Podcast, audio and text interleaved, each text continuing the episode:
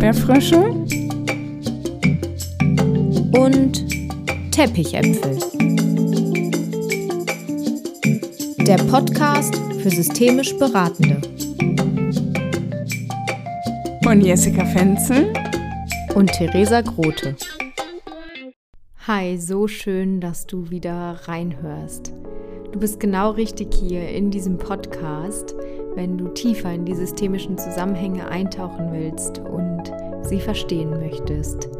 Der Podcast lädt dich ein, deine Beratungspraxis auf das nächste Level zu bringen. Heute befindet sich Jessica im Interview mit Arist von Schlippe. Vielleicht kennst du ihn schon von dem ein oder anderen Buch, was du möglicherweise in deinem Bücherregal zur systemischen Beratung stehen hast. Mit seinen 72 Jahren ist er nach wie vor als Professor an der Uni Witten-Herdecke am Institut für Familienunternehmen tätig und anerkannter Lehrtherapeut der Systemischen Gesellschaft, welche er bis 2005 auch als Vorsitzender geführt hat.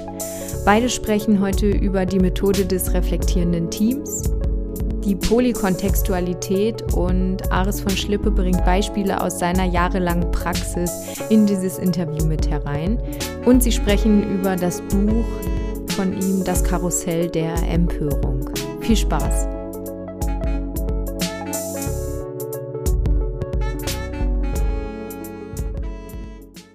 Aris von Schlippe, herzlich willkommen in unserem Podcast hier. Und es ist mir wirklich eine besondere Ehre, dich hier zu haben. Es hat ein bisschen gedauert, aber ich bin so, so froh, äh, dass ich heute hier mit dir sprechen darf. Ja, danke für die Einladung. Es gibt kaum einen Namen, den ich, äh, da ich ja auch im Hochschulkontext unterwegs bin, so wie du, den ich häufiger lese als deinen Namen, immer hm. gekoppelt äh, mit dem von Jochen Schweizer, weil ich das Gefühl habe, dass alle Studierenden, und ich benutze jetzt tatsächlich mal dieses Wort alle, alle Studierenden in ihren Hausarbeiten, in ihren Bachelorarbeiten, in, in all dem, was sie schreiben, immer das große Lehrbuch zitieren. Ach, ja, ja. Ich so denke, es gibt wirklich in dieser Landschaft keinen Namen, den ich häufiger gelesen habe. An dieser Stelle danke für dieses Lehrbuch. Ja, das war einfach ein, äh, ein Glücksmoment. Ne? Es passte so viel zusammen, meine Freundschaft mit Jochen. Äh, wenn er nicht den Impuls gegeben hätte damals, wäre das, glaube ich, nicht zustande gekommen. Und irgendwann haben wir uns mal gesagt, Mensch, du machst so viel in Heidelberg an der Uni, ich so viel in Osnabrück. Wir haben so viel Materialien, wollen wir die nicht mal, nicht mal zusammenschmeißen? Und dann wollte ich daraus ein, ein schönes Buch über systemische Therapie machen. Und dann hat Jochen gesagt, nein, das nennen wir das Lehrbuch. Und ich habe gesagt, nein, das ist viel zu hoch gegriffen. Und er sagt, doch, wir müssen da auch mal einen Plot äh, bauen und äh, einen Platz besetzen. Und das hat äh, tatsächlich so weit getragen, dass dieses Buch sich seit, wie lange ist das jetzt? 1995 ist es erschienen und äh, dann 2012 nochmal komplett überarbeitet. Und äh, ja, jetzt seit fast 30 Jahren, nicht? Kann man sagen, ja. Äh, und regelmäßig jeden Monat werden noch äh, mehrere hundert Exemplare verkauft. Ich bin immer wieder fasziniert, ja. Das liegt auch daran, dass ich sehr viel Werbung dafür mache ja, und an dir liegt allen, nur an mir, allen Ausbildungskandidatinnen und allen ähm, Studierenden das immer empfehle mit diesem Claim von, es ist nicht super fresh. Also es gibt ja auch neuere Lehrbücher, ja. aber für mich persönlich ist bisher keins an dieses Werk drangekommen, weil ich einfach diese Umfänglichkeit und auch diesen Blick in die Herkunft so, so besonders finde. Ja, und ich glaube, was, äh, was ich jedenfalls oft erlebt habe, ich habe mich in den Anfängen meiner Therapieausbildung, Familientherapieausbildung damals 1978 sehr schwer getan, diese ganzen Texte zu verstehen. Äh, Systemtheorie, das war alles so, es gab, gab ja auch noch gar nicht so wahnsinnig viel Literatur. Und dann habe ich immer festgestellt, dass ich dann versuche, äh, komplexe Sachverhalte so auf was Einfaches runterzubrechen, mir so klar zu machen, ach, das ist das und dann habe ich erlebt, wenn dann, äh, sehr oft habe ich die Re äh, Reaktion schon gehört von äh, Studierenden äh, aus unterschiedlichen äh, Etappen in der Ausbildung, dass sie sagen, ach, jetzt habe ich das das erste Mal verstanden. Ja? Mhm, ja. Und äh, das ist, vielleicht kann ich, ich glaube, wir haben jetzt keine, gibt es eine feste Agenda, die du vorhast, sondern kann ich einfach diese kleine Geschichte erzählen, die, die, die dieses Prinzip, glaube ich, ganz gut verdeutlicht. Und das ist dieser Begriff der Polykontextualität, der mir vor ein paar Jahren das erste Mal vor die Flinte gekommen ist und der auch nicht einfach äh, zu verstehen ist, ähm, aber im Grunde eigentlich doch, doch ganz einfach, weil es geht darum, dass wir immer gleichzeitig in sehr unterschiedlichen Kontexten unterwegs sind und dass wir eigentlich Meister sind, wie sich Kommunikation in den jeweiligen Kontexten bewegt. Ich sage dann immer dieses Beispiel, äh, wenn ich in einem Restaurant bin mit meiner Frau und meinen Kindern und Freunden, äh, dann kann man sofort von außen sehen an der Art und Weise, wie ich spreche, Gesichtsausdruck, ob ich gerade mit dem Kellner rede und sage, ich hätte gerne da ein, äh, ein dieses Steak, was Sie da auf der Karte haben, und dann sage Geht dir mal da von dem Schrank weg. Meine Güte, kannst du dich mal eben um, den, um die Kinder kümmern? Du siehst doch, dass ich gerade mit dem Kellner unterwegs bin. Ach, und wie ist das bei euch denn? Wie war denn euer Urlaub? Ja, und dann kann ich, ist die Kommunikation eigentlich immer orientiert. Und es gibt aber manchmal solche Brüche, dass plötzlich zwei Kontexte zusammenstoßen und die Kommunikation nicht mehr weiß, Luhmann sagt das so schön, wie weiß die Kommunikation, wohin sie gehört, ob sie in die Familie gehört oder in die Umgebung. Und das ist die schöne Geschichte äh, von dem Lateinlehrer und dem Pfadfinderführer, dass ich, als ich so mit 15, 16 war ich bei den Pfadfindern und mein Lateinlehrer war gleichzeitig der oberste Pfadfinderführer in der Stadt in Münster.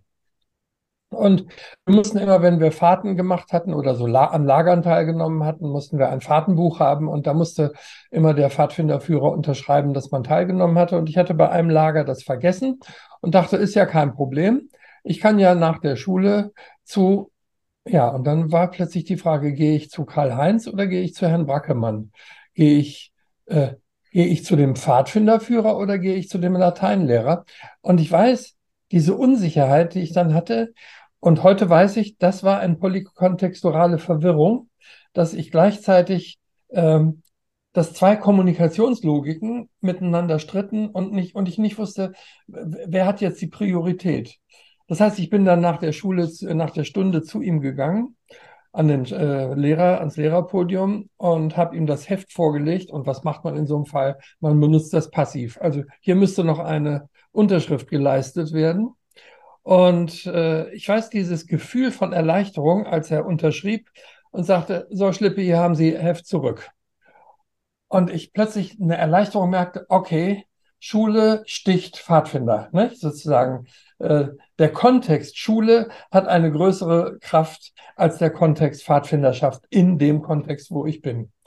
Und das ist dann etwas, äh, und genau so, wenn ich diese Geschichte erzähle, ist unmittelbar klar, was ist eigentlich Polykontextualität? Nicht? Und was ist was sind die Dilemmata, in die wir manchmal hineingeraten, wenn Kontexte so blurred sind, wie man auf Englisch sagt, so ineinander verschwimmen. Und das ist das große Thema in Unternehmerfamilien, dass eben am Sonntagmorgen beim Frühstück plötzlich bricht äh, Unternehmenskommunikation ins, äh, ähm, in das Frühstück ein. Und es ist den Leuten gar nicht bewusst. Oder es gibt dieses schöne Beispiel von der äh, Geschäftsführerin eines Unternehmens, deren Vater noch als Gründer im Aufsichtsrat sitzt und sie sitzen in einer Aufsichtsratssitzung und der Vater will was lesen, setzt die Brille auf, guckt durch, reicht sie zu der Tochter und sagt, mach mal eben sauber. Ne? Das heißt, dass nicht mal der Kontext ähm, Aufsichtsrat davor schützt, dass nicht Familienkommunikation plötzlich einbricht und dann äh, merkwürdige äh, Situationen passieren. Ne?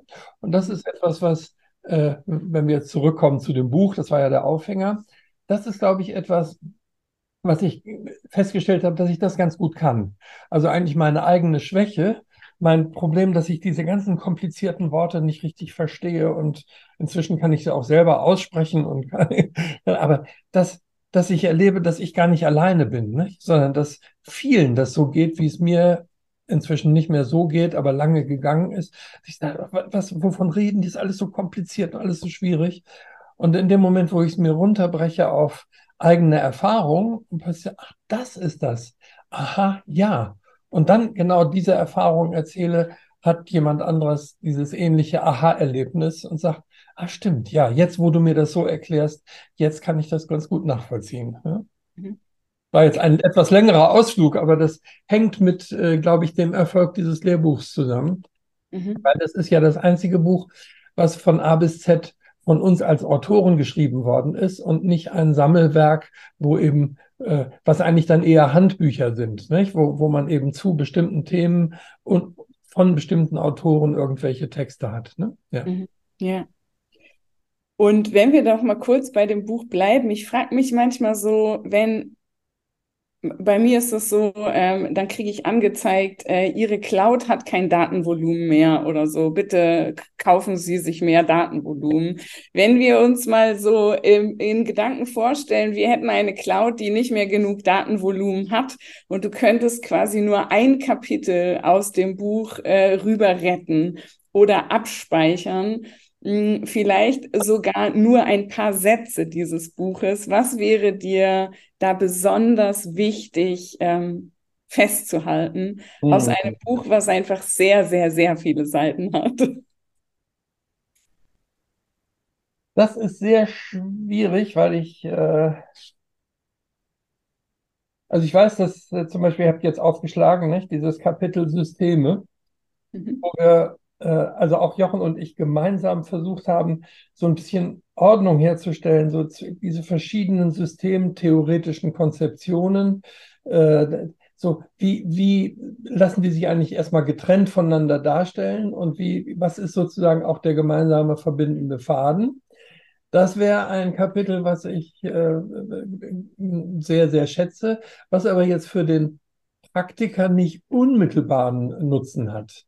Und wenn ich den, den unmittelbaren Nutzen für den Praktiker, ich weiß nicht, haben wir überhaupt über das reflektierende Team, weil mein, meine Leib und Magen, ja, ja reflektierendes Team und reflektierende Position.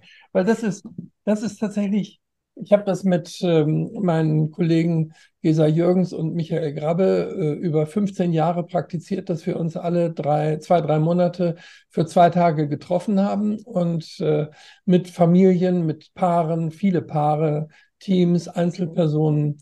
Äh, immer dann an diesen zwei Tagen hatten wir jeweils fünf Termine, äh, die wir vergeben konnten. Und die waren immer, dauerten immer anderthalb Stunden und eine halbe Stunde war immer Pause, sodass wir immer so zehn Stunden gearbeitet haben. Dann, danach war man dann fertig. Zum Glück fiel ab und zu mal auch was aus. Ähm, und äh, wir haben einfach genau mit, nur mit äh, dieser, mit diesem Spiel mit Reflexionsebenen gearbeitet, nicht? Das heißt, äh, es haben immer zwei von uns, einer von uns hat das Gespräch geführt, die beiden anderen saßen im, im Team, haben reflektiert und äh, was dort entstanden ist, jenseits von all den Methoden, die ich gelernt habe, von zirkulären Fragen über Skulpturarbeit und sowas, das haben wir alles auch mit eingeflochten. Aber das, was entstanden ist, war immer eine eine, ähm, sozusagen ein, wie kann man sagen, ein Labor, in dem äh, Sinn gemeinsam er, erzeugt wurde und gleichzeitig eine unheimliche Dichte entstand. Wir haben das gar nicht so selten gehabt, dass dann äh, viele Paare eben oder auch Familien äh, sich dann im, im Laufe von anderthalb bis zwei Jahren fünf bis acht Mal gemeldet haben zu diesen Terminen und dass wir am Ende uns äh, alle gemeinsam umarmt haben und, und dass es so eine hohe äh, Intensität entstand. Und da haben wir auch dann experimentiert mit diesen, was ich ähm, äh, reflektierende Positionen nenne, ähm, dass wir eben festgestellt haben, es ist gar nicht nötig, dass da in der Reflexionsrunde Experten sitzen, sondern die Betroffenen können das genauso. Und das der Anfang war, dass eben ein Paar äh, kam und die Frau sagte, ich habe heute überhaupt keine Lust mit meinem Mann zu reden. Und dann haben wir gesagt, dann nehmen wir das ernst. Dann gehen Sie bitte doch in den, in den Reflexionsraum. Und dann hat einer von uns mit dem Mann gearbeitet und die Frau fing total an zu weinen, weil auf einmal ihr bewusst wurde, an wie vielen Stellen in der Kommunikation, in der Paarkommunikation so Blockaden kommen. Ne? Ach, jetzt echt kommt er wieder mit der Leier an, ich kann es nicht mehr hören und sowas.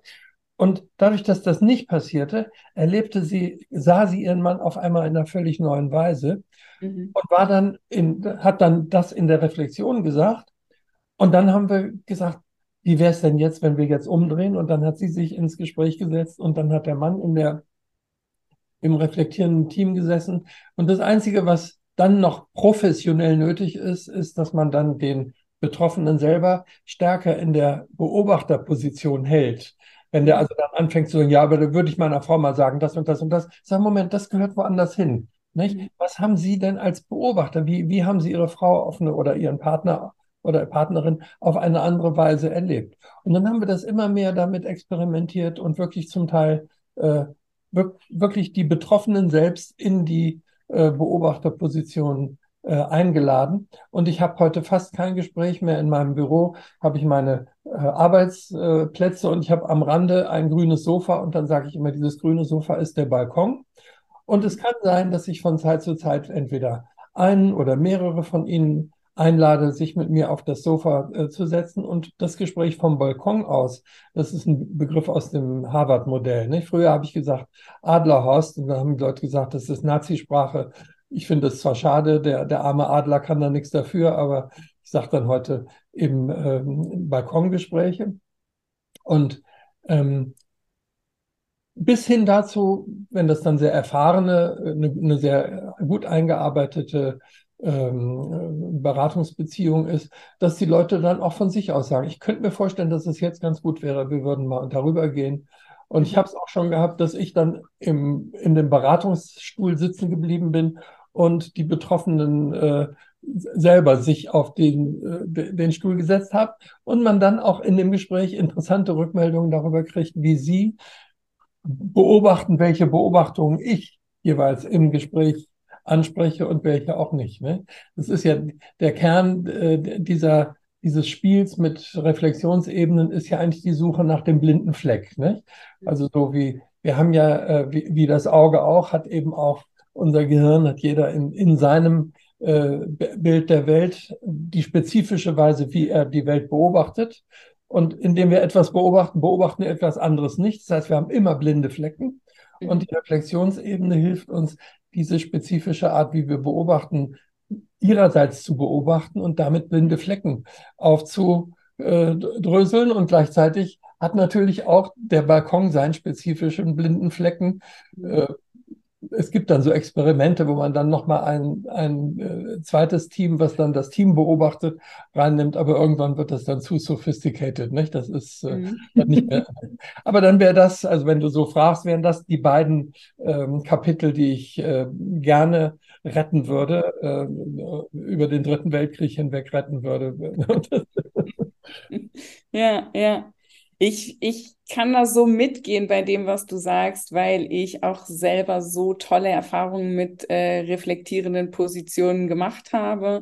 Ich finde, da ist so viel Aufrichtigkeit drin, ähm, wirklich sich die Zeit zu nehmen, auch zuzuhören, hinzuschauen, auch mit dem Körper wahrzunehmen, was eigentlich so passiert, ohne eben direkt aufgefordert zu sein, irgendwas äh, zu beantworten oder äh, reinzugeben in die Kommunikation, sondern so irgendwie bei sich zu sein, ähm, das ja, das sind für mich auch so stille Momente in der Beratung, die das so unfassbar wertvoll machen, weil ich manchmal auch die Idee habe, wir sprechen ganz schön viel.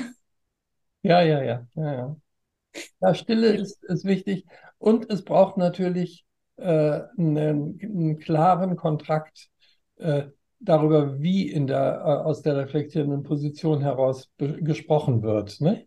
Ich erinnere mich, wir hatten das mal experimentell äh, hier in Osnabrück mit den drei Beratungsstellen zusammen, dass wir so eine, äh, Kooperationsrunde hatten, wo wir uns auch so einmal im Monat trafen für einen Nachmittag und dann die äh, aus den Erziehungsberatungsstellen, die Mitarbeiter brachten dann, äh, luden Familien ein und äh, wir arbeiteten mit denen mit diesem Modell. Mhm. Und dann war da ein Psychoanalytiker auch dabei. Der saß dann da in dem reflektierenden äh, Team und sagte dann, ja, also hier bei diesem Paar sieht man ja ganz klar, der Mann ist von seiner Mutter überhaupt nicht abgelöst. Dieses Paar hat überhaupt keine Chance. Und er guckt äh, in die Augen seiner Frau und sieht seine Mutter.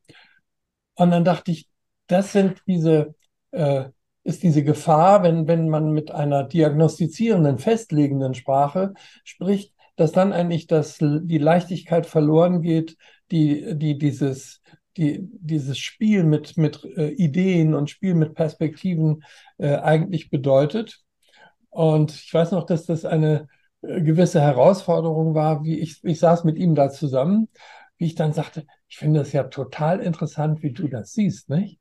Ich sehe es gerade ganz andersrum und habe dann sozusagen versucht, äh, eben mit einer anderen Perspektive wieder Perspektivenvielfalt einzuführen. Ich glaube, das ist das Einzige, wo man aufpassen muss. Und es gibt manchmal auch Klienten, äh, die äh, auf die Beobachtung extrem allergisch reagieren, wohl Menschen, die sehr stark so in, in jeder Bewegung, in jedem Moment ihres Lebens beobachtet und bewertet worden sind und die dann eben eine, äh, eine Idee, die man hat, sofort als Bewertung und nein, nein, nein, das stimmt so nicht. Das ist also, das haben Sie jetzt völlig falsch verstanden. Das sind dann die Momente, die besondere Herausforderungen sind für diese Art von Arbeit. Ne? Mhm. Ja. ja. Also das, was da bei mir dann gleich aufleuchtet, ist äh, mein heißgeliebter Regelkreis, der äh, uns zur zirkulären Sichtweise führen könnte. Ähm, wir wollen ja auch noch ein bisschen über dein neues Buch äh, sprechen. Ja. Äh, vielleicht äh, hast du Lust, das Karussell der Empörung. Und wenn wir schon dabei sind, so welches, welches Kapitel, das Kapitel, was mich darin wirklich sehr angesprochen hat, ist, äh, ist dieses Kapitel, wo es äh, um zirkuläre Sichtweise geht. Äh, das ist ähm, Kapitel 6, Zirkularität und Interpunktion. Ja. Und ähm, ich fand es so spannend, weil ich würde sagen, dass ich ja sehr im zirkulären Denken verortet bin und immer weiß, Menschen haben gute Gründe. Es gibt eine Menge Einflussfaktoren für Kommunikation und Verhalten.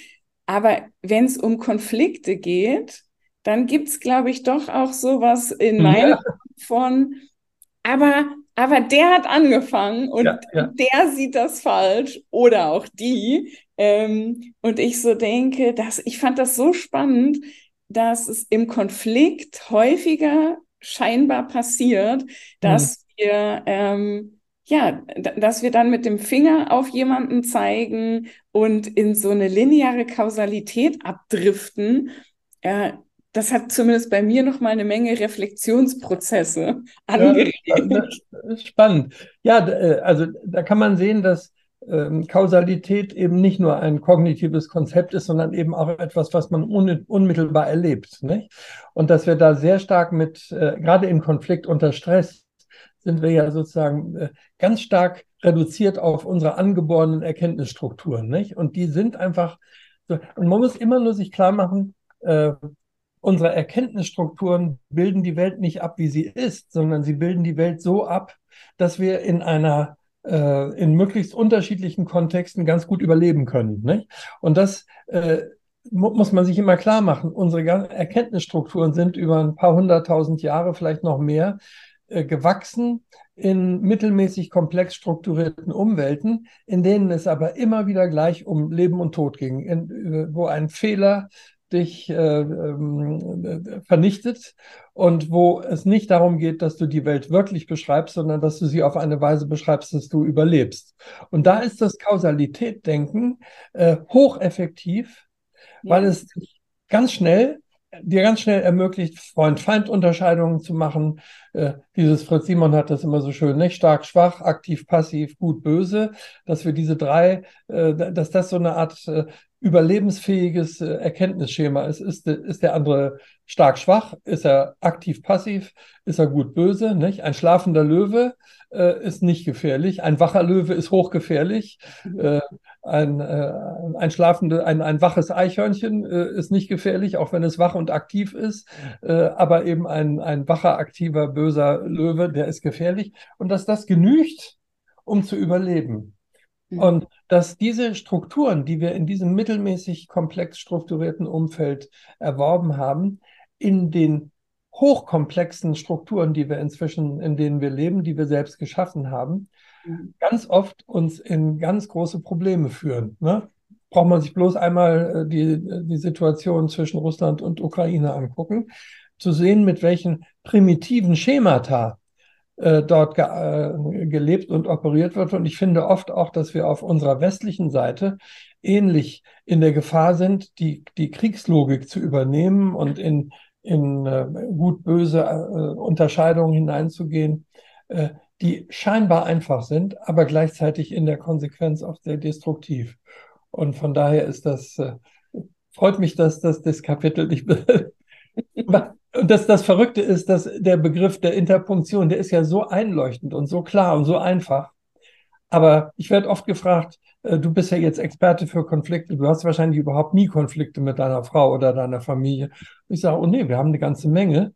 Äh, und in diesen Konflikten läuft auch alles irgendwie mehr oder weniger schief, was so schief laufen kann. Und wir, wir gehen wütend irgendwie äh, auseinander. Das Einzige, was wir hinkriegen, meine Frau ist auch Psychologin, wir vertragen uns schneller wieder. Wir kommen schneller wieder raus. Nicht? Wir sind in dem Moment, wo die unmittelbare Erregung ein Stückchen wieder abgeflaut ist, dann kann man sagen, ah, kann man, ist es jetzt das, das wert, ne, dass, äh, dass wir uns da, dass, dass wir jetzt den, den, die ganzen nächsten Tage irgendwie schweigend einander gegenüber sitzen.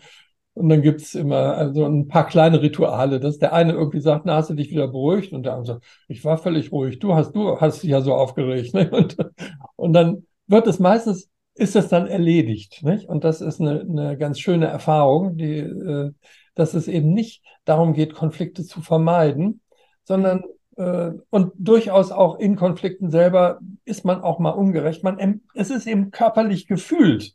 Du mhm. verursachst genau das Gefühl jetzt bei mir.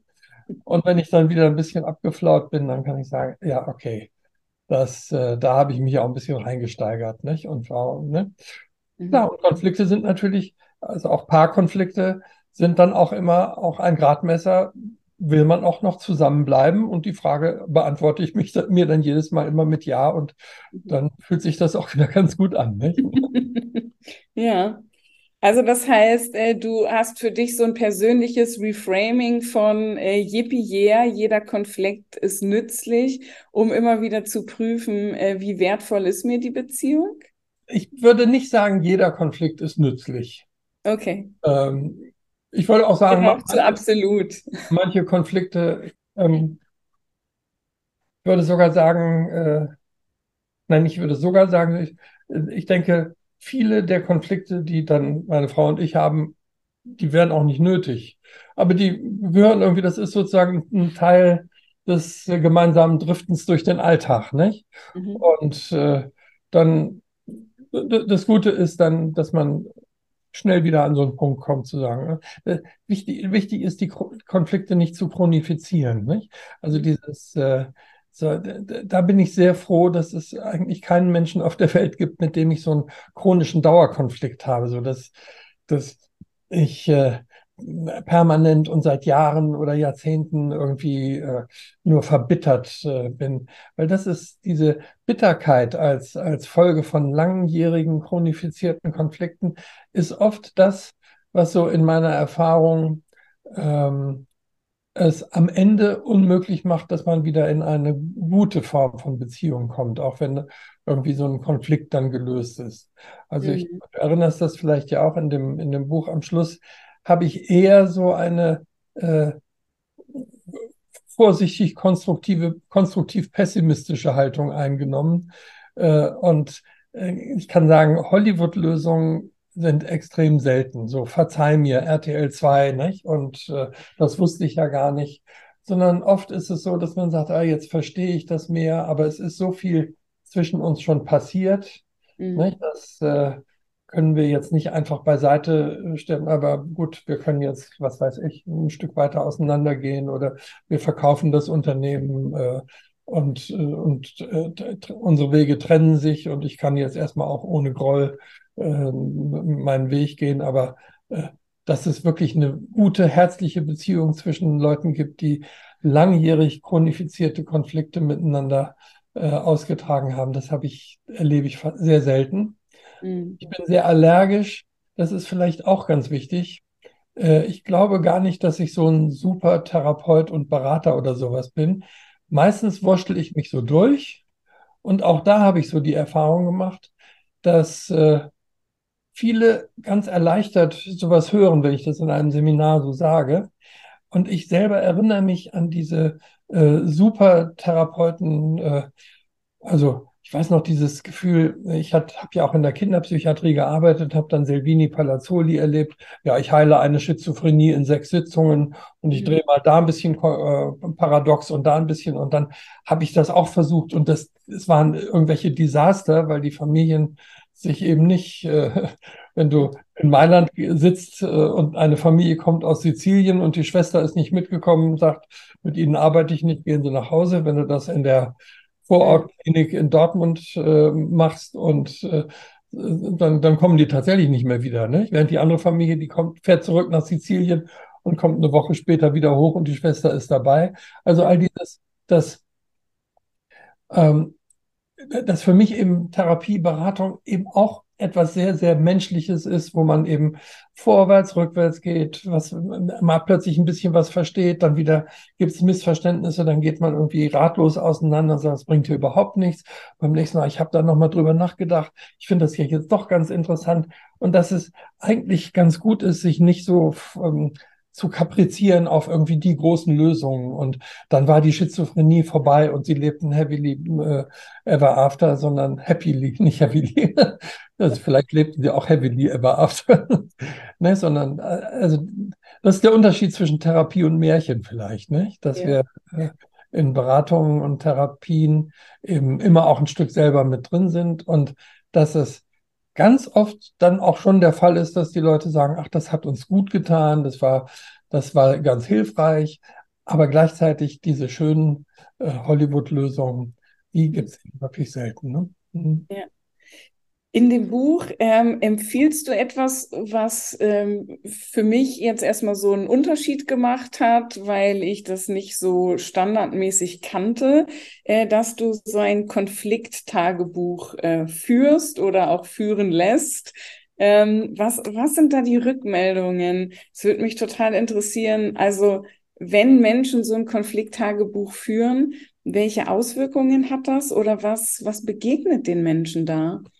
Also ich finde erstmal die schriftliche Auseinandersetzung ist ja eine ganz gute Form, sich, ähm, sich selber nochmal äh, sozusagen etwas von sich selber zu veräußerlichen. Nicht? Ich, ich äh, schreibe es und in, anschließend kann ich es lesen und kriege einen, äh, einen Bezug zu mir selber, der, der ein anderer, der auch ein bisschen was wie eine reflektierende Position ist, nicht? Ich sehe etwas und kann es vor allem ein paar Tage später lese ich es nochmal. Ich empfehle also auch immer, äh, niemals wütende Briefe zu schreiben, nicht? sondern wütende Briefe zu schreiben, sie aber niemals abzuschicken. Und das könnte das ein Teil des Konflikttagebuchs sein, nicht? dass man äh, ich weiß jetzt nicht mehr genau, was ich dazu geschrieben habe, ähm, weil es ist schon gut, sie nicht einfach nur zu schreiben und zu sagen, ah, diese Ungerechtigkeit und Sauerei und schon wieder hat er das gemacht und schon wieder hat er das gemacht, mhm. sondern auch ein äh, Stück in Distanz zu gehen zu dem, nicht? Und zu, sich zu überlegen, wie würde der andere das äh, geschrieben haben.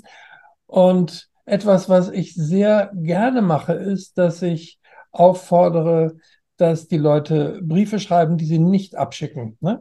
Und dass sie mhm. Briefe schreiben äh, und dass sie manchmal auch sich Briefe aus der anderen Position schreiben lassen. Also, dass sie sagen, dann schreiben Sie mal dem, dem Kontrahenten einen Brief, lassen den mal äh, liegen und lesen den am nächsten Tag mit den Augen des Kontrahenten. Stellen Sie sich vor, Sie sind jetzt der und der kriegt diesen Brief und schreiben sich mal selbst einen Antwortbrief aus der anderen Position. Nicht? Also das würde dann die, die Empathie für, den, äh, für das Gegenüber vergrößern. Das sind so Sachen, die ich gerne auch so in dieser Single-Party-Mediation äh, verwende. Also wenn ich nur mit einem arbeite und der der andere ist nicht, äh, nicht kooperationsbereit, dass ich dann versuche mit sowohl mit äh, den inneren Stimmen, die dieser Betreffende so hat, also mit den inneren Anteilen in inneren Seiten, als auch mit der mit dem Bild, was er vom, vom Kontrahenten hat, äh, zu arbeiten. Aber das ist alles, das ist also eine große Bandbreite eigentlich an Möglichkeiten, wie man das Medium Schrift und Schreiben äh, benutzen kann, um die, ähm, die Perspektivenvielfalt zu vergrößern in der Arbeit. Ne? Mhm. Und im dritten Teil ähm, gibt es auch Ideen von dir für einen möglichen Ausstieg? Äh, du hast da so einige in dem Buch benannt. Was würdest du sagen, ist so äh, der Punkt, der dir besonders wichtig ist oder auf den du äh, besonders viel Wert legst? Wenn wir die reflektierenden Positionen kurz rauslassen, ja. die haben wir ja schon gesprochen. Haben wir jetzt ausgiebig besprochen. ja, ja. Na, ich, ähm, äh, gerade bei dem, ähm, was tut man, äh, bin ich ein bisschen nicht ganz so stark eingestiegen. Nicht? Das muss man ja sagen. Diesen dritten Teil äh, habe ich eigentlich geschrieben, weil ich dachte, ich kann die Leute jetzt nicht nur Geisten, also ich kann nicht das Buch nur Geisterbahn fahren machen, sondern es muss auch irgendwas Versöhnliches drin sein. Aber mhm. es war mir sehr wichtig, bewusst nicht äh, ein Buch How to Handle Conflict zu machen, weil das, da gibt es so viele, nicht? Der, mhm. der, gute Weg aus dem Konflikt heraus und, und, und, und, und. Da, und da gibt es auch gerade so im, vom Harvard-Modell gibt es wirklich auch gute Sachen, so dass ich da dachte, da kann ich jetzt nicht noch groß was dazu tun. Von daher war eben der erste Teil für mich eine Systemtheorie des Konfliktes ein Stückchen stärker auszuarbeiten, mhm. äh, so aufbauend zum Beispiel auf den Sachen, die Fritz Simon gemacht hat und sowas. Und dann eben diese vielen verschiedenen psychologischen Mechanismen äh, anzuschauen, denen wir unterliegen, wenn wir ihrer, wenn wir uns ihrer nicht bewusst sind. Mhm. Deswegen wäre auch für mich die, der Kernbegriff des dritten äh, Kapitels ist eben Bewusstheit. Ne?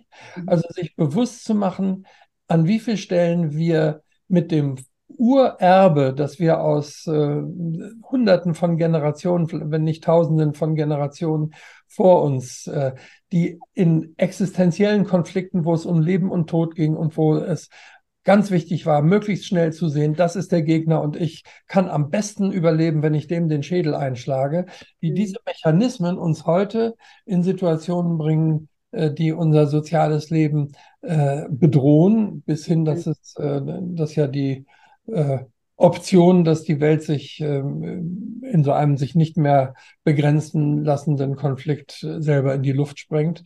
Dass wir brauchen gar keinen lieben Gott, um, äh, um die Apokalypse zu erleben. Das machen wir schon selber, nicht? Das, ähm, und von daher wäre für mich äh, dieses ähm, was ich in einem Artikel so schön gefunden habe von 1994, Consciousness Raising, nicht? Also Bewusstheit herstellen. Und ich habe dieses schöne Beispiel dafür mit äh, zwei äh, Brüder, die total verfeindet waren. Und äh, ich und der eine sagt mir in seinem, im Einzelgespräch, und stellen Sie sich diese Unverschämtheit vor, mein Bruder hat die Frechheit, mich zu seinem 60. Geburtstag einzuladen das ist wohl der Gipfel des, des Hohns. Und ich sage, äh, Moment mal, es könnte doch sein, dass Ihr Bruder das äh, auch wirklich ehrlich meint. Nein, nein, nein, nein, Sie kennen ihn nicht. Der meint das nicht ehrlich, der will mich blamieren und lächerlich machen vor unseren Freunden. Ich sage, wie denn das? Ja, ich komme dann dahin und dann, was soll ich denn sagen? Dann sagen die, oh, du bist da, bist es wieder gut mit dir und deinem Bruder. Sehen Sie, und wie stehe ich dann da? Was soll ich dann sagen? Und dann habe ich ihm diesen ähm, äh, feindseligen Wahrnehmungsfehler erklärt, dass wenn erstmal die Beziehung im Eimer ist, dass wir dann alles, was der andere sagt und tut, auch wenn es etwas Konstruktives ist, negativ interpretieren. Und dann habe ich ihn gefragt, gesetzt den Fall, Ihr Bruder meint es tatsächlich nicht böse, sondern ernst. Hätte er eine Chance, dass Sie ihm glauben? Und da wurde er ganz betroffen und sagte, nee, er hätte keine, ich würde ihm keine Chance geben. Und dann gab es dieses interessante Gespräch, die beiden, äh, das war ein äh, Unternehmerbrüderpaar äh, und der eine wollte verkaufen und der andere nicht. Mhm. Und die mhm. konnten nicht aneinander verkaufen, dazu war das Unternehmen zu groß. Und der eine wollte unbedingt raus und der andere wollte das Unternehmen halten. Und sie haben am Schluss sich entschieden, das Unternehmen zu verkaufen, was für diesen unternehmerischen Bruder, der andere war stiller Teilhaber, äh, ein sehr, sehr großer Schmerz war, ne? das, das mhm. väterliche Unternehmen zu verkaufen. Und äh, wir haben aber das mediativ gelöst, aber das war so ein Beispiel, wo eben keine Hollywood-Versöhnung am Schluss war, sondern es mhm. war relativ, man, man, okay, so machen wir das jetzt, gut, so kommen wir auseinander und äh, Und dann wiederholte dieser Bruder äh, im Abschlussgespräch und sagte, und ich würde mich wirklich freuen, wenn du zu meinem Geburtstag kämst. Und dann sagte dieser Bruder, und das fand ich richtig gut, äh, es war wie so eine, so eine Art Meisterstück, er sagte, ich danke für die Einladung und ich glaube dir, dass du es ernst meinst. Und diese Geste, die kann ich wirklich schätzen. Ich werde nicht kommen. Dieser ganze Prozess hat mich so viel gekostet. Ich schaffe das nicht. Mhm. Aber ich glaube es dir und ich danke dir dafür.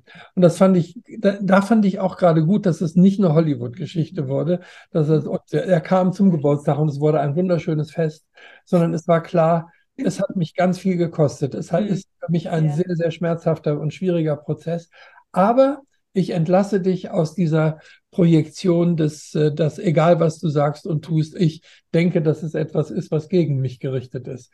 Und deswegen fand ich das am Schluss so eine, so eine besondere, also eben, das wäre wie so ein Paradebeispiel für Bewusstheit, nicht? Mhm. Für das, und das Bewusstheit nicht heißt, ab jetzt Friede, Freude, Eierkuchen, sondern das Bewusstheit auch heißt, nein, wir können nicht einfach so, so tun, als wären wir jetzt wieder beste Freunde, aber ich kann eine Geste von dir als Geste wahrnehmen und wertschätzen und sehen, ja, du hast, äh, ich glaube es dir. Ich glaube dir, dass, dass du das ernst meinst, was ich, äh, was du mir sagst. Ne?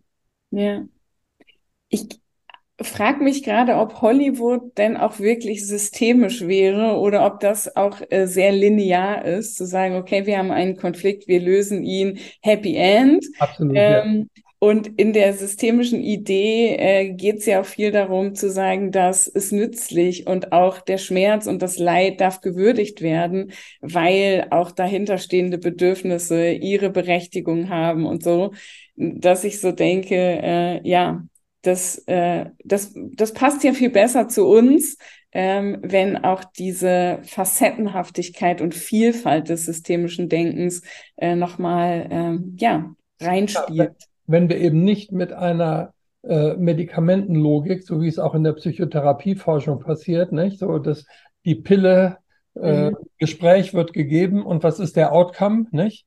Äh, yeah. Das, das ist für mich eben auch eine der großen Kategorienfehler eigentlich auch der Psychotherapieforschung, nicht? Dass ich denke, äh, wir haben es mit einem ganz anderen Feld zu tun, äh, das durch Zufall in die Medizin so reingerutscht ist, weil wir eben mit psychischen Auffälligkeiten, die mit medizinischen Kategorien behandeln.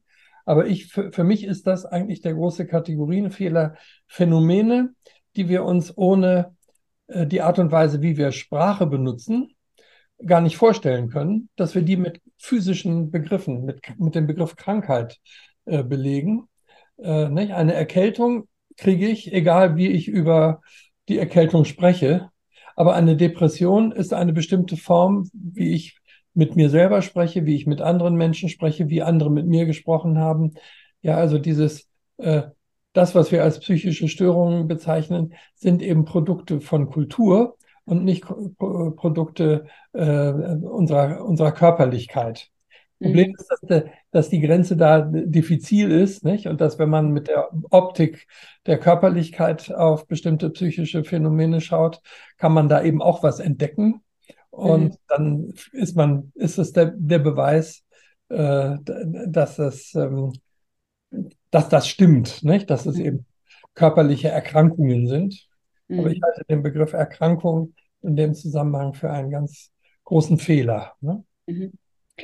Das ähm, finde ich spannend, was du sagst. Und mein Gefühl ist, dass sich da in den letzten Jahren auch echt was getan hat und dass immer viel mehr Menschen äh, auch einsteigen in, in so eine Logik. Du bist schon echt lange im Showgeschäft dabei, wenn wir jetzt äh, kurz schon mal über Hollywood gesprochen haben. Ähm, was ist so dein Empfinden? Wie hat sich systemisches Denken entwickelt? Wo stehen wir jetzt? Ähm, im Vergleich vielleicht auch noch zu deinen Anfängen? Oh, du hast aber ganz schön, ganz schön komplexe Fragen, ja. Hm. Das ist meine Haltung von Neugier und Nichtwissen. Mhm. Hm. Natürlich sehr schwer, das ähm, dazu eine Metaposition einzunehmen, weil das natürlich auch gleichzeitig die Art und Weise ist, wie sich mein eigenes Denken verändert hat und entwickelt hat. Mhm. Ähm, und dann, ob es, bin ich mir auch gar nicht so sicher, ob das etwas ist, was, wo man wirklich sagen kann, da macht äh, das systemische, die systemische Perspektive gesellschaftlich wirklich einen Unterschied, weil ich finde, gesellschaftlich sind wir ja gerade wieder im Moment in, in so einer Situation, wo ganz viele Fenster sich eher wieder schließen, die, ne, die eine lange Zeit auf, auf waren. Nicht? Und ähm, wir eher sowas haben wie eine Pendelbewegung. Ne? Wenn ich so bedenke, in der Zeit, als ich ähm, studiert habe, ich habe äh, 1977 Examen gemacht, stimmt gar nicht, 76. Und äh, da, ähm, ging das gerade los mit dem äh, Auflösung der Großkrankenhäuser, nicht? Die Antipsychiatriebewegung, diese, der, der Labeling Approach, dieses, äh, dass psychische Krankheit eben ein Stück, eine Folge der Art und Weise ist, wie wir Menschen mit Etiketten belegen. Und dass in dem Moment, wo jemand das Etikett psychische Krankheit bekommt, äh, eine Art die Verhaltenstherapeuten sagten dann so eine Art perverser Verstärkerplan in, in Gang gesetzt wird, dass mhm. jeder Versuch dieses Betreffenden, sich normal zu verhalten, sanktioniert wird. Er kriegt keine Arbeit, er kriegt keine Wohnung, er kann, und, und so weiter. Und in dem Moment, wo er, wo er wieder Krankheitsverhalten zeigt, wird es belohnt, er wird aufgenommen, er wird versorgt und man kümmert sich um ihn. Und ähm, nicht, dieses äh, Kolb-Zaumseil war damals mein Buch, die gesellschaftliche Organisierung psychischer Krankheit.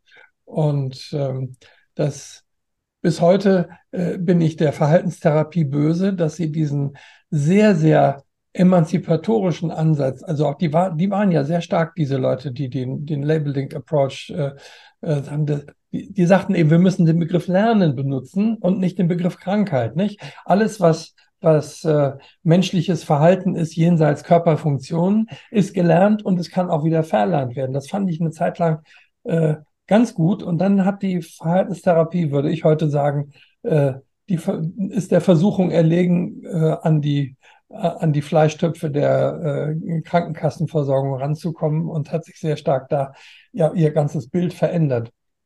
Heute benutzen Verhaltenstherapeuten diese Begriffe psychische Krankheit völlig so, völlig unreflektiert und völlig einfach. Ne?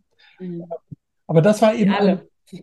Nicht alle, nein, nein. Ich, was ich sagen wollte, ist, dass es da, damals so in den, ausgehend von den 68er Jahren, so äh, in den 70er bis in die 80er Jahre hinein, eine unglaubliche Aufbruchsstimmung gab, die aber auch ihre eigene Gefahr mit sich brachte. Ich weiß nicht, ob dir der Name Gottlieb Guntern noch etwas sagt, äh, die äh, systemische Revolution in der Psychotherapie.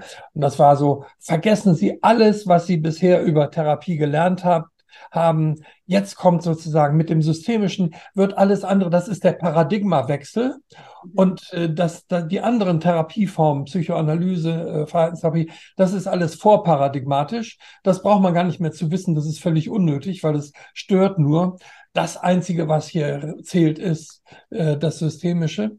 Und da haben dann, glaube ich, auch, sind die, äh, das waren auch solche Sprüche wie, wie Mari, Mara Selvini Palazzoli, nicht? Ich heirate, äh, heile, ich heirate, ich heile eine äh, Schizophrenie in sechs Sitzungen. Man muss eben seinen Kopf benutzen. Also so eine, eine sehr, sehr äh, dominante und äh, ähm, auch eine sehr interessante Frau, muss ich sagen, ne? die aber äh, all das war so dieses, wir sind die Avantgarde des Fortschritts. Das war für mich damals, ich habe 81 meine systemische Ausbildung abgeschlossen und das war so ein Gefühl, ja, und da, ich war, äh, da war ich gerade aus der Kinderpsychiatrie in die Uni zurückgekommen und hatte das Gefühl, jetzt werde ich also genau das Systemische, das werde ich den Studierenden erzählen und dann wird das sozusagen, wir werden die Welt verändern. Ne?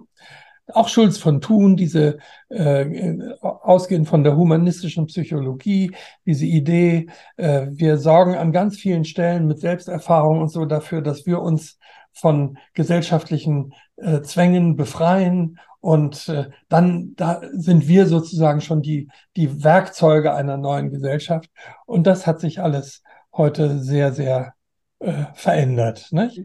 Also das ist äh, dieser Optimismus, den ich manchmal so ein bisschen schmerzlich, äh, an den ich so schmerzlich denke. Aber ich denke, es war auch eine Illusion. Ne? Es war auch, äh, war auch eine Verführung, die ich, äh, ich habe irgendwann, nachdem ich meine dritte Therapieausbildung gemacht habe, und gedacht habe, vielleicht sollte ich ja doch noch mal. Ich dachte, nee, komm, das, das ist, es ist nicht so die Zahl der Therapieausbildungen. Du, du musst eigentlich damit ständig umgehen, mit, wenn du mit Menschen zu tun hast, äh, die immer wieder hilflos sich erleben.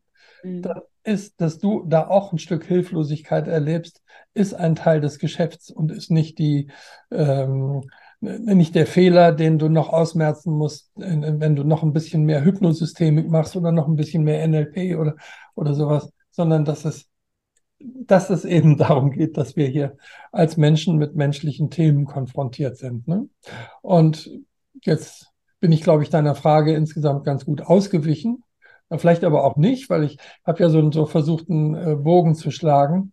Ähm, ich denke aber so, ausgestanden ist das alles noch nicht. Wir haben auch einen sehr starken, ähm, eine sehr starke Bewegung äh, in die, die, diese Bilder, die von Verfestigung, von ähm, Konzepten von, von seelischem Funktionieren, nicht? Und dass, dass eben dieses ganze Thema psychische Krankheit hat wieder, äh, wird wieder sehr salonfähig, nicht? Bis hin, dass manche äh, Praktiken auch wieder ganz salonfähig werden, wie Elektrobox oder sowas.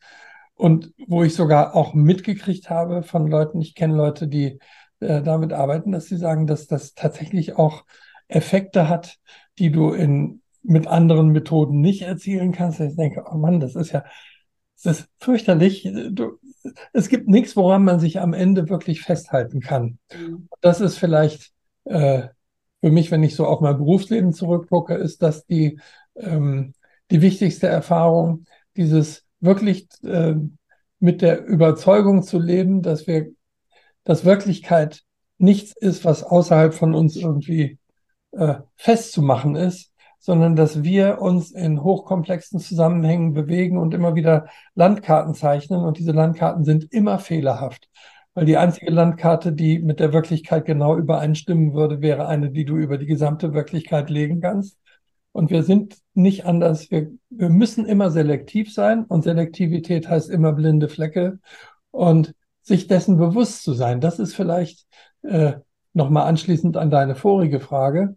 In dem Moment, wo ich mir bewusst bin, dass meine Wirklichkeitsbeschreibung Ergebnis meiner spezifischen Selektivität ist, ähm, reagiere ich auf eine andere Wirklichkeitsbeschreibung eben nicht mit so viel Empörung, weil ich weiß, sondern eher mit Neugier, ne? weil ich sage, das ist ja interessant, wie mit diesem Analytiker, ist ja interessant, wie kommst du darauf, die Dinge so zu beschreiben? Ich würde sie so ganz anders beschreiben. Dann bin ich ja. Neugier. Während wenn ich sage, meine ist die richtige und was erzählst du da für einen Mist?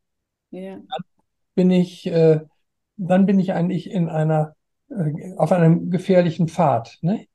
Also, weil das ist letztlich für mich die Kernaussage des Konstruktivismus, ne? dass wir ein Stück demütig sein müssen, äh, eigenen und anderen Beschreibungen gegenüber. Und äh, damit, äh, aber ich weiß nicht, ob ich das als einen gesellschaftlichen Trend sehen würde oder sowas.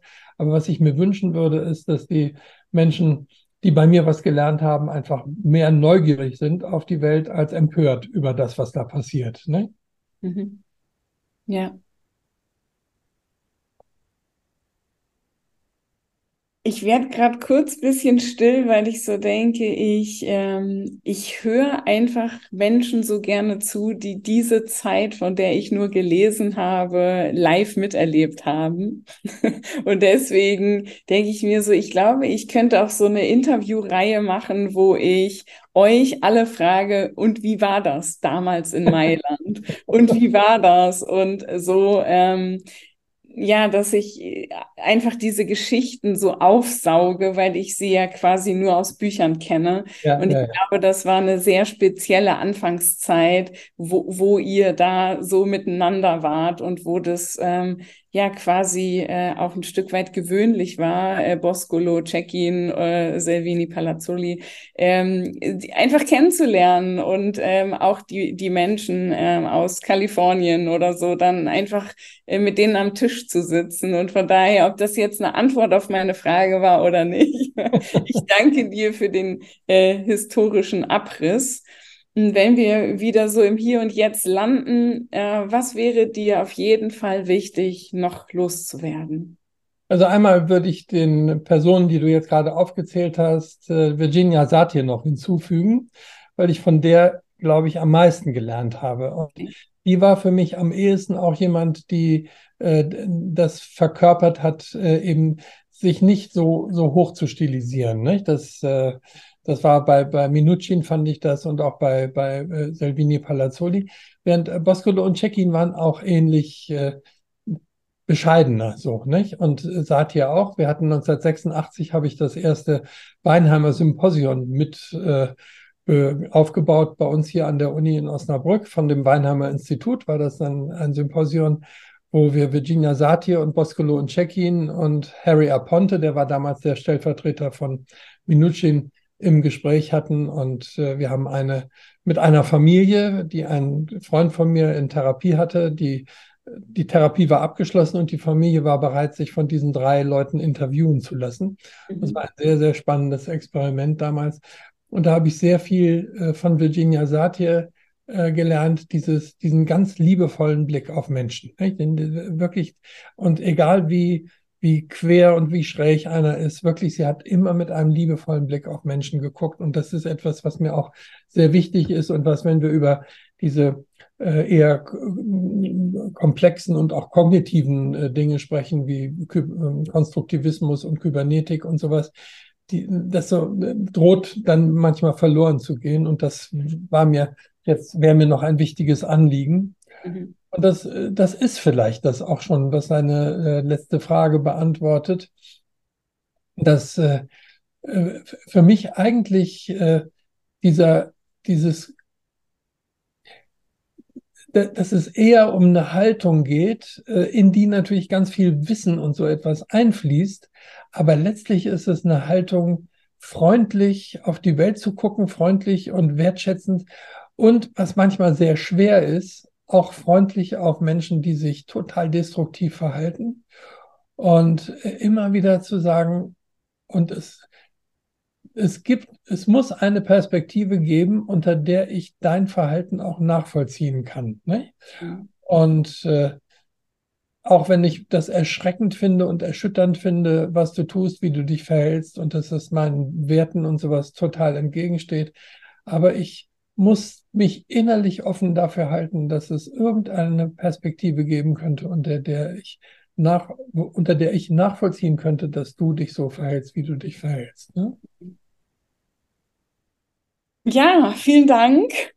Ja, ich, ich danke auch. Du hast, du hast schöne Fragen gestellt und äh, mich ganz schön herausgefordert. Das äh, hat, mir, hat mir gut gefallen.